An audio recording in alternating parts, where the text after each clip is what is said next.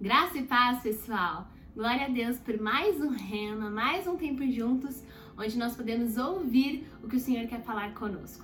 Quero te convidar a parar uns minutinhos, um curto tão curtinho, não perca a oportunidade de ouvir a voz do Senhor. Então, para uns minutinhos, se desconecte, sente aí e que o Senhor possa ministrar no seu coração. Que essa palavra seja como uma, uma semente plantada em boa terra para que dê os frutos necessários. Amém?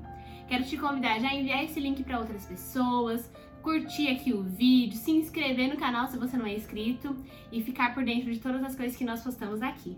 Amém? Hoje nós vamos falar sobre não troque Jesus por um prato de lentilhas. Direto e reto essa palavra, né? Mas quantas vezes nós não trocamos a presença de Jesus por qualquer coisa? Você já se perguntou se talvez você pode estar trocando a presença do Senhor por qualquer coisa, algo tão banal? Hoje nós vamos falar sobre isso, olhando para a vida de dois irmãos. E um deles perdeu a sua primogenitura, perdeu o seu direito de filho mais velho por um desejo tão humano, por um desejo de fome e vendeu a bênção que ele tinha sobre a mão dele, sobre a vida dele, por algo tão supérfluo. E muitas vezes nós também fazemos assim com a vida de Jesus, com a presença do nosso amado. Então quero te convidar a olhar para a palavra e deixar o Senhor ministrar seu coração. Amém? Nós vamos ler então Gênesis 25. Nós vamos ler a partir do 19, que fala assim: Esaú e Jacó.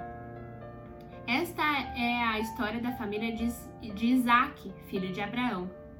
Abraão gerou Isaac, o qual aos 40 anos se casou com Rebeca, filha de Beteu, o arameu de Padan Aram, irmão de Labão, também arameu. Isaac orou ao Senhor em favor de sua mulher, porque era estéril. O Senhor respondeu à sua oração, e Rebeca, sua mulher, engravidou. Os meninos se empurravam dentro dela, pelo que disse: Por que está me acontecendo isso? Foi então consultar o Senhor. Disse-lhe o Senhor: Duas nações estão em seu ventre, já desde as suas estranhas, desde as suas entranhas, dois povos se separarão. Um deles será mais forte que o outro, mas o mais velho servirá ao mais novo. Ao chegar a época de dar à luz, confirmou-se que havia gêmeos em seu ventre. O primeiro a sair era ruivo, e todo o seu corpo era como um manto de pelos, e por isso deram o nome de Esaú. Depois saiu seu irmão com a mão agarrada no calcanhar de Esaú, pelo que lhe deram o nome de Jacó. Tinha Isaac 60 anos de idade quando Rebeca os deu à luz. Os meninos cresceram, Esaú tornou-se caçador habilidoso e vivia percorrendo os campos, ao passo que Jacó cuidava do rebanho e vivia nas tendas. Isaac preferia Esaú porque gostava de comer de suas caças. Rebeca preferia Jacó. Certa vez, quando Jacó preparava um ensopado, Esaú chegou faminto voltando do campo e pediu-lhe: Dê-me um pouco desse ensopado vermelho aí. Estou faminto. Por isso também foi chamado Edom. Respondeu-lhe Jacó: Venda-me primeiro o seu direito de filho mais velho. Disse Esaú: Estou quase morrendo, de que me vale esse direito? Jacó, porém, insistiu: Jure primeiro. Ele fez um juramento, vendendo seu direito de filho mais velho a Jacó. Então Jacó serviu a Esaú pão com ensopado de lentilhas. Ele comeu e bebeu, levantou-se e se foi. Assim, Esaú desprezou o seu direito de filho mais velho. Amém? Uma palavra muito conhecida sobre Esaú e Jacó. Como nós lemos agora na palavra, Esaú era o filho mais velho, ele nasceu primeiro. Então ele tinha a benção da primogenitura. Existia ali toda a questão financeira, toda a questão de autoridade de filho mais velho. Jacó tinha nascido depois, então ele não ficou com essa parte de primogenitura, só cabia o filho mais velho, primeiro filho a nascer.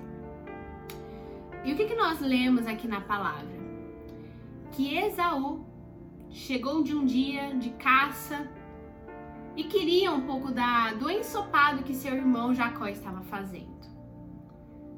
Só que Jacó foi astuto e ele sabia que o direito de primogenitura era algo importante. Não só falava de riquezas e autoridade, mas falava sobre até governo, sobre liderança, falava sobre ele ficar com tudo praticamente. O lugar que ele estaria ocupando da primogenitura. Lugar de autoridade que ser o irmão mais velho colocaria ele. O que, que ele fez?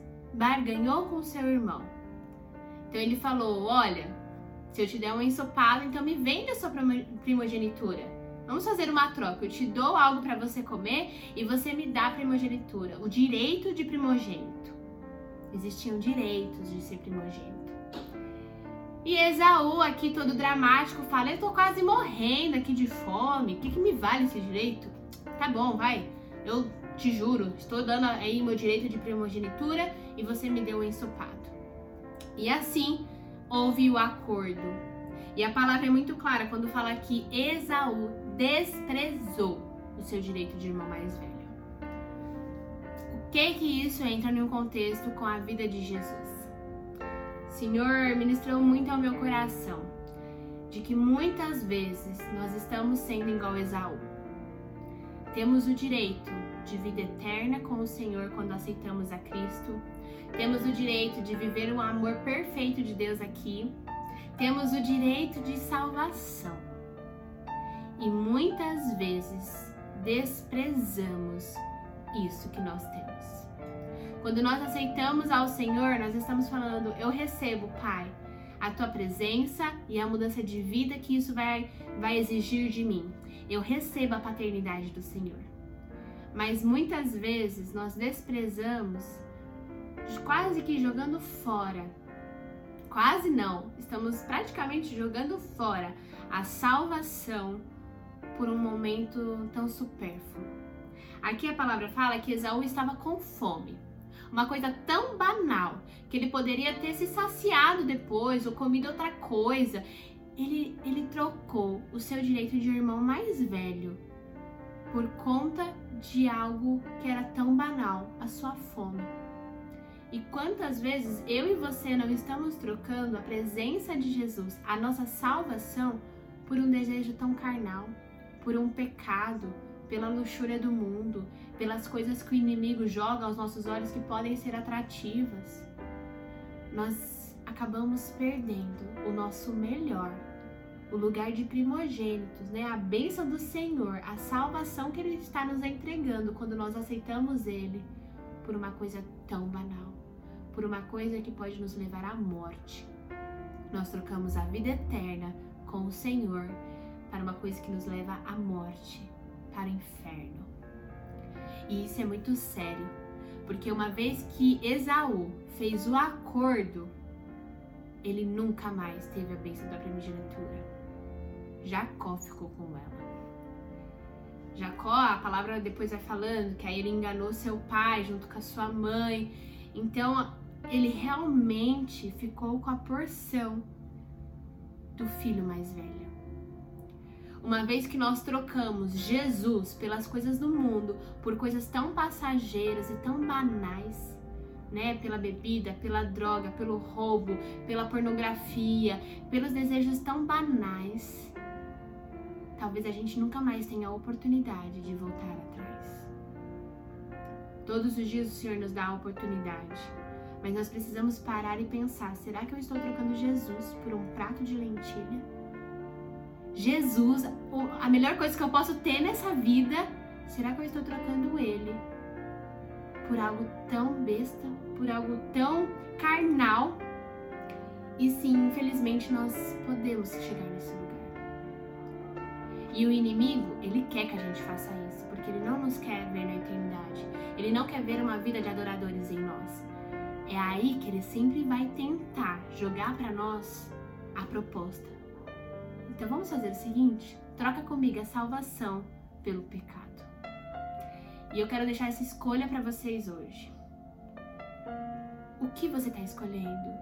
A salvação com o Senhor ou um prato de lentilha, o pecado? algo tão besta, algo tão banal e algo tão mundano. Porque a escolha pelo pecado te leva para a morte, te leva para o inferno, onde a escolha com o Senhor nos leva para a eternidade com Ele. É uma palavra direta e reta, porque Esaú teve a opção de falar: não, irmão, eu não vou trocar, eu sei qual que é esse direito. E eu não troco meu direito por nada, por uma, um desejo no, do momento. Eu vou caçar outra coisa para comer. Ele poderia ter falado isso, mas não. Ele até, na verdade, desdenhou. Ah, eu tô morrendo de fome. De que, que isso me serve? Será que nós fazemos isso também com o Senhor e com a salvação que Ele nos entrega? Não desperdice a salvação que Jesus coloca hoje diante de você. Não desperdice. Seja como um bom filho, uma boa filha de falar: eu recuso o pecado, eu não troco Jesus por um prato de lentilha, eu permaneço firme nos caminhos do Pai. Isso vai valer a pena. E as bênçãos, assim como nós vemos o quanto a história de Jacó passou por N questões, N situações, mas Deus foi com ele, o abençoou e fez cumprir uma das suas promessas que começou lá com o seu avô, assim também será conosco. A nossa posição de não trocarmos Jesus por nada vai valer a pena, vai valer um caminho para a eternidade. Então não troque Jesus por um prato de lentilha. Amém. Pai, essa é uma palavra direta e reta, porque em muitos momentos nós trocamos o Senhor, trocamos a tua presença, trocamos o teu amor, trocamos a nossa salvação por algo tão banal, tão carnal e tão besta, Pai. Nos perdoe, Santo Espírito, por todas as vezes que nós trocamos o Senhor, algo tão precioso, o nosso tudo, por algo tão mundano. Nos perdoe, Pai, e eu peço que nós possamos ser diferente de Esaú, que desprezou a primogenitura, que nós possamos fazer valer a pena a salvação que o Senhor nos entregou e nos entrega todos os dias. Que todos os dias a gente possa escolher o Senhor de vez um prato de lentilha, Pai. Nós não queremos trocar o Senhor, mas nós queremos nos manter firmes nos teus caminhos e nos teus propósitos, Pai. Então continue a ministrar no nosso ser, no nosso interior essa palavra e que ela traga mudança se precisar de mudança ou, ou nos faça ter avivamento de mantermos firme a nossa posição em Ti, Pai. É o que eu te peço e te louvo. Em nome de Jesus, amém. Que o Senhor abençoe a sua vida, a sua semana e que o Senhor continue a falar com você dessa palavra tão direta e reta. Mas hoje o Senhor te pergunta: você vai me trocar por um prato de lentilhas? Não troque Jesus por nada. Vale a pena continuar com o Senhor. É um curso de eternidade. Amém. Deus abençoe, pessoal.